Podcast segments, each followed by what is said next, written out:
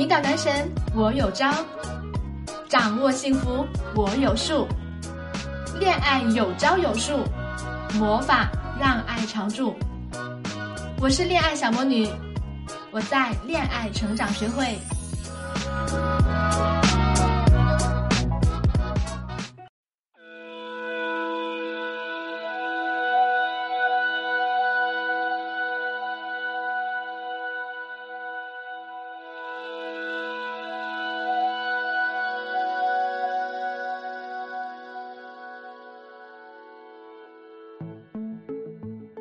Hello，你们好，欢迎来到恋爱成长学会，我是恋爱小魔女，很高兴又和大家见面了。如果你想学习更多恋爱技巧，想成为恋爱高手，可以购买我的新书《排忧解难是男人的难》哦。我们在日常中遇到的大部分恋爱难题，都可以在我的新书里面找到答案。希望我的新书《排忧解难》可以给到你们帮助。好啦，今天我们分享的内容是：这样沟通，让男人从此和你有说不完的话。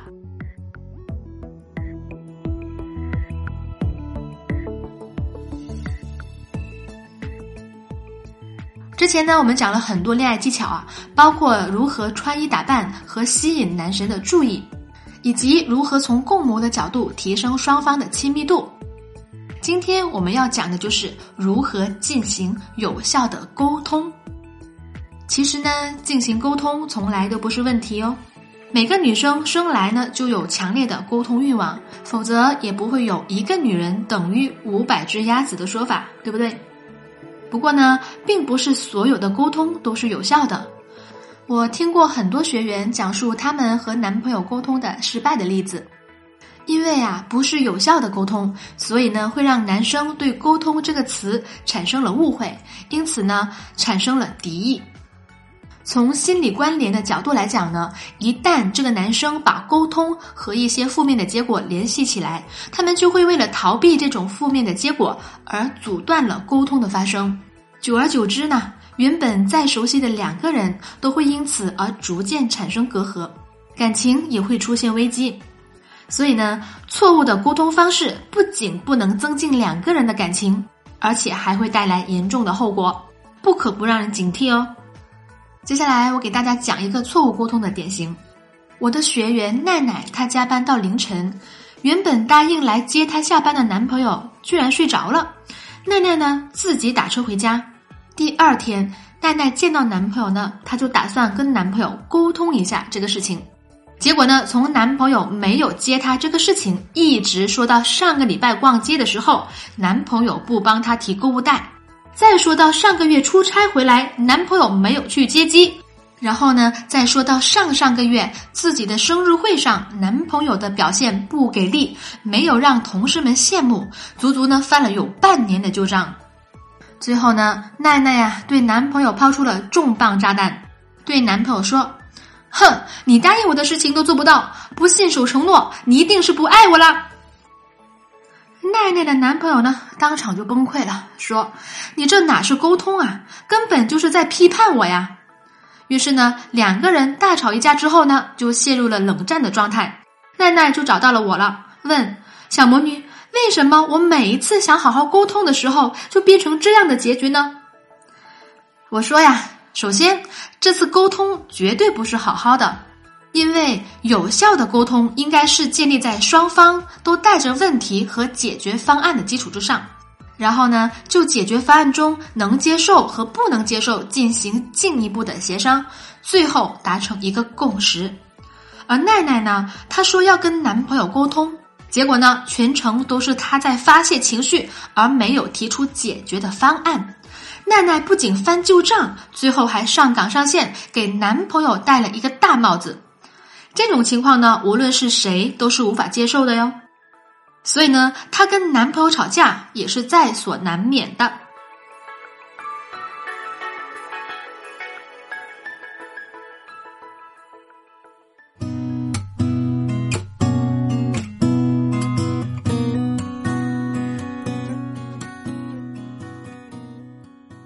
其次呢，奈奈啊，她隶属过去男朋友做的不好的事情，但是呢，在事情发生的当时，她并没有及时的指出来，所以呢，男朋友并不知道自己已经让奈奈不高兴了。到了这次沟通的时候，奈奈再一股脑的把苦水全都倒出来了。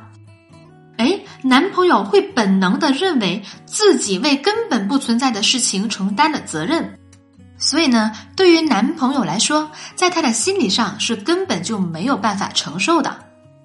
说到这里，大家可能就要问了啊，虽然奈奈没有提出解决方案，但是男朋友难道就不应该主动想一想吗？只要以后多体贴和关照一下女朋友就好了呀。这听起来好像没什么问题啊，但是呢，大家千万要记住我们一直强调的一句话：不要试图让男人动脑子，因为男人不是喜欢想这想那的一个动物，男人的思维是很直的。